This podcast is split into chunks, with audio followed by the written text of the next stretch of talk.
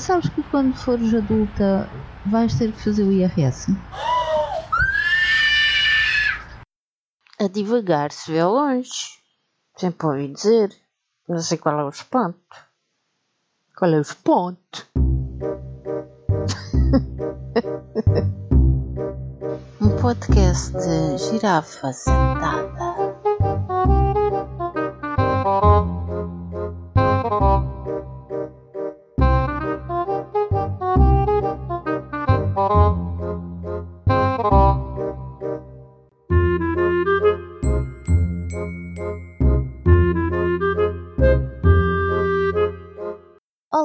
Meus queridos ouvintes, humanos e não humanos, utilizadores do portal das finanças. Quê? Para não dizer what? Porque what é uma unidade de potência. Está ali no contador da eletricidade.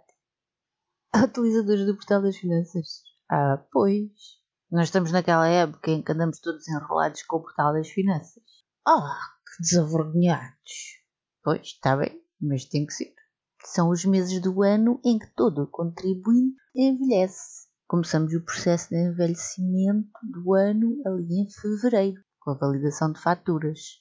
Ao menos não temos que estar horas numa fila de tamanho absurdo e a cheirar toda a gama de odores corporais dos outros concorrentes a um lugar no balcão. Agora resolvemos as coisas atrás de um computador, em casa, sentadinhos de pijama, no nosso sofá, ou no chão, ou na cama, ou noutro sítio qualquer. Eu não sei como é que vocês usam o computador, até podem estar sentados na sanita, sei lá. Mas continua a haver filas de tamanho absurdo. Filas? Sim, filas. Só que agora são filas de bytes para entrar nos servidores do Portal das Finanças, que tem uma porta tão estreitinha que fica tudo entupido. A IC19 em hora de ponta parece assim um paraíso zen comparado com o trânsito de dados a entrar naquele servidor. Resultado, não, foi, possível, encontrar o IP deste servidor. Ou então um site cheio de erros e que no último dia ficou de baixa com esgotamento ciberoso. Ciberoso. Não é nervoso. Porque é ciber. E porquê no último dia? Então, porque somos portugueses. Temos que ser fiéis à nossa tradição de deixar tudo para a última da hora. Está-nos no sangue, faz parte da nossa cultura. O portal das finanças é que ainda não se mentalizou disso e por isso não estava preparado para tal avalanche pior que o Black Friday. Mas não é isso que nos envelhece, claro. Isso envelhece aos informáticos, que agora têm que resolver a questão. O que nos envelhece é o quebra-cabeças, qual cubo de Rubik, que é detectar de onde é cada fatura e saber onde a aplicar. Então, mas não vem lá o nome da empresa?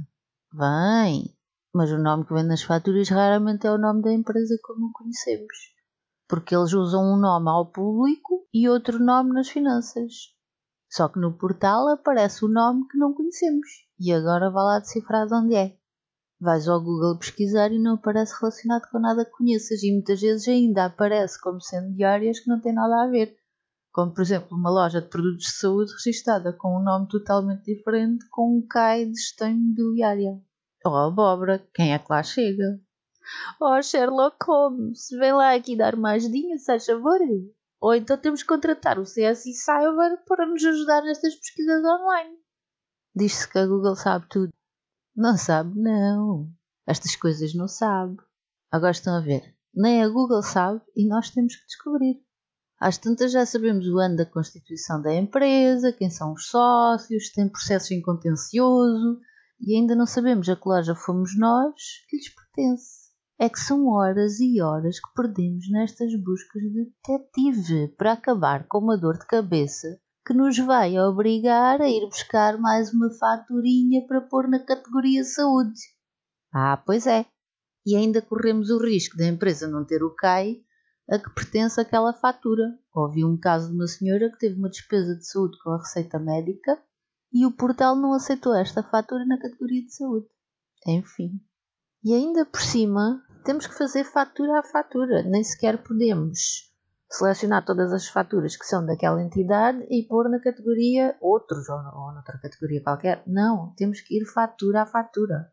Já viram se nos e-mails também tivéssemos que ir e-mail a e-mail e não pudéssemos selecionar vários e apagar e mandar para o spam ou para o lixo? Mas agora fomos para o intervalo. Só que já já vai começar a fase mais louca: fazer o IRS.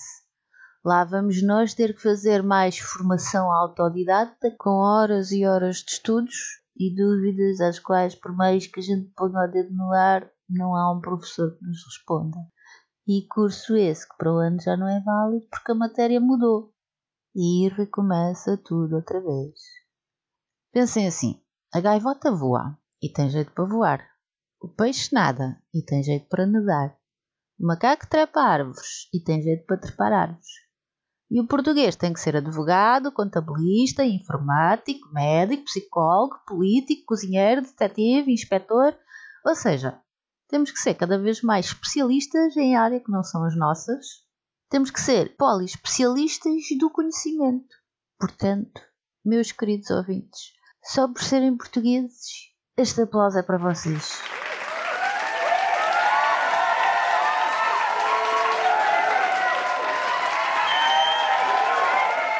Pronto, pronto, deixa-me lá continuar a falar. Ah, mas há muitos sites a explicar como fazer.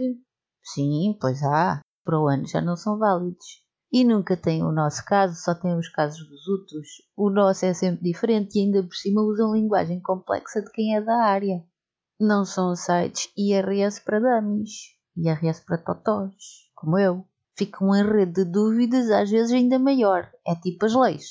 As leis não são escritas. Isto é assim e pronto. Não. As leis são blá blá blá blá blá blá, referente ao artigo X da lei Y do ano Z, blá blá blá. Ups, espera aí que eu perceber o que diz aqui tenho que ver o artigo X. Vamos à procura do artigo X e no artigo X diz blá blá blá blá blá blá, que é referente ao artigo D da lei E, e lá vamos nós procurar por ali afora. Às tantas já está tão encadeado que já nem sabemos o que é que procurávamos. Parecem as conversas enliadas de algumas pessoas. Eu não fui para advogada, nem para contabilista, por alguma razão. Minha especialidade é outra. Mas vejo-me obrigada a ser uma girafa que tem que trepar árvores, voar que nem uma gaivota, nadar que nem um peixe, eu e todos aqueles que não são destas áreas. E pronto. Depois dizem que Portugal está a envelhecer e blá blá blá, blá blá blá. Era começarem a aparecer pessoas no médico. Então diga lá do que é que se queixa. Ah, estou muito mal, estou infectado com o IRS. Esta era a melhor parte de ser criança, não era? E nós com pressa de ser adultos. Ai, que disparate! Quanta ingenuidade! Tínhamos os nossos quereres e não quereres, obrigações também, etc. Mas ao menos a responsabilidade não era nossa. É que a responsabilidade pesa toneladas. Andamos aí todos a passear os ombros pelo chão de tão carregados que vamos. Eu bem vejo as pessoas aí na rua com os ombros lá embaixo a rastejar ao lado dos pés. E depois vêm as hérnias discais, as escolioses e outras oses. É o peso da responsabilidade. Sabem o que é que era uma boa ideia?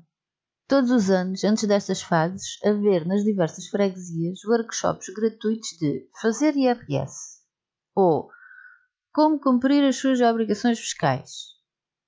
É que são obrigações. Querem que a gente cumpra e nós queremos cumprir. Só que as regras são muitas, cheias de detalhes e sempre a mudar.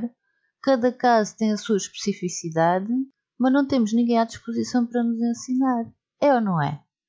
Ah, e tal, mas não há um telefone. Está bem, mas quantos é que nós somos? Milhões! Quantos achas que trabalham lá? Depois é a central telefónica e o pessoal com o esgotamento. Lá está, é a ideia dos workshops. E em que pudéssemos tirar dúvidas e depois dávamos um dia de folga remunerado pelo Estado para fazermos o IRS. Isso é que era. É que estar infectado com o IRS ou com uma enxaqueca burocrática não vem nada a calhar. Nada mesmo. Fui para a rua saber qual era a opinião dos portugueses sobre esta temática e aproveitei para saber também qual era a opinião dos jovens e até das crianças. Aqui fica a entrevista.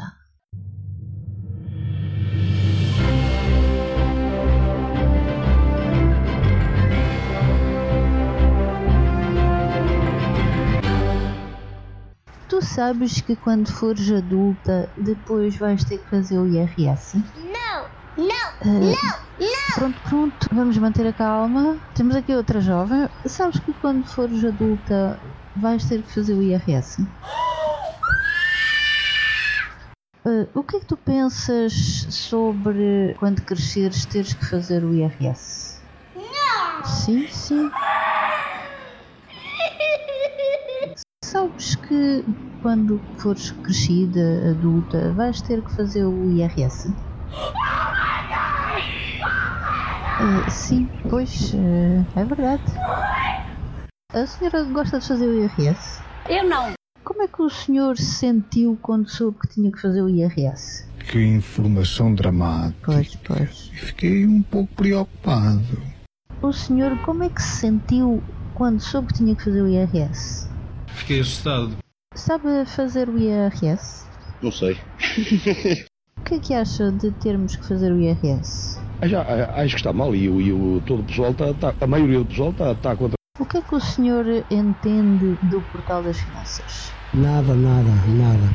O que significa IRS? Olha, essa era uma pergunta que fez muito bem em perguntar, na medida em que eu também não sei responder.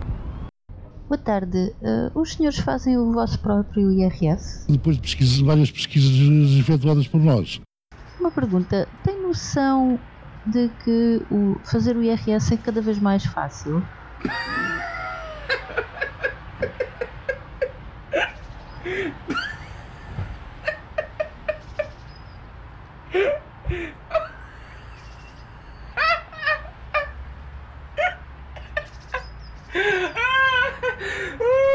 Bom, vou ver se consigo obter resposta aqui com outro senhor. Boa tarde. Considera fácil fazer o IRS?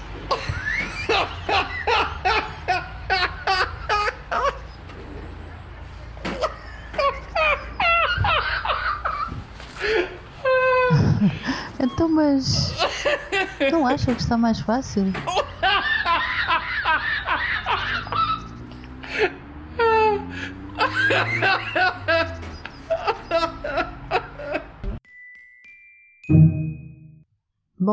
Entrevista fora de vulgar. O português sempre foi muito espirituoso. Tem sido a nossa boia de salvação. Tem, tem.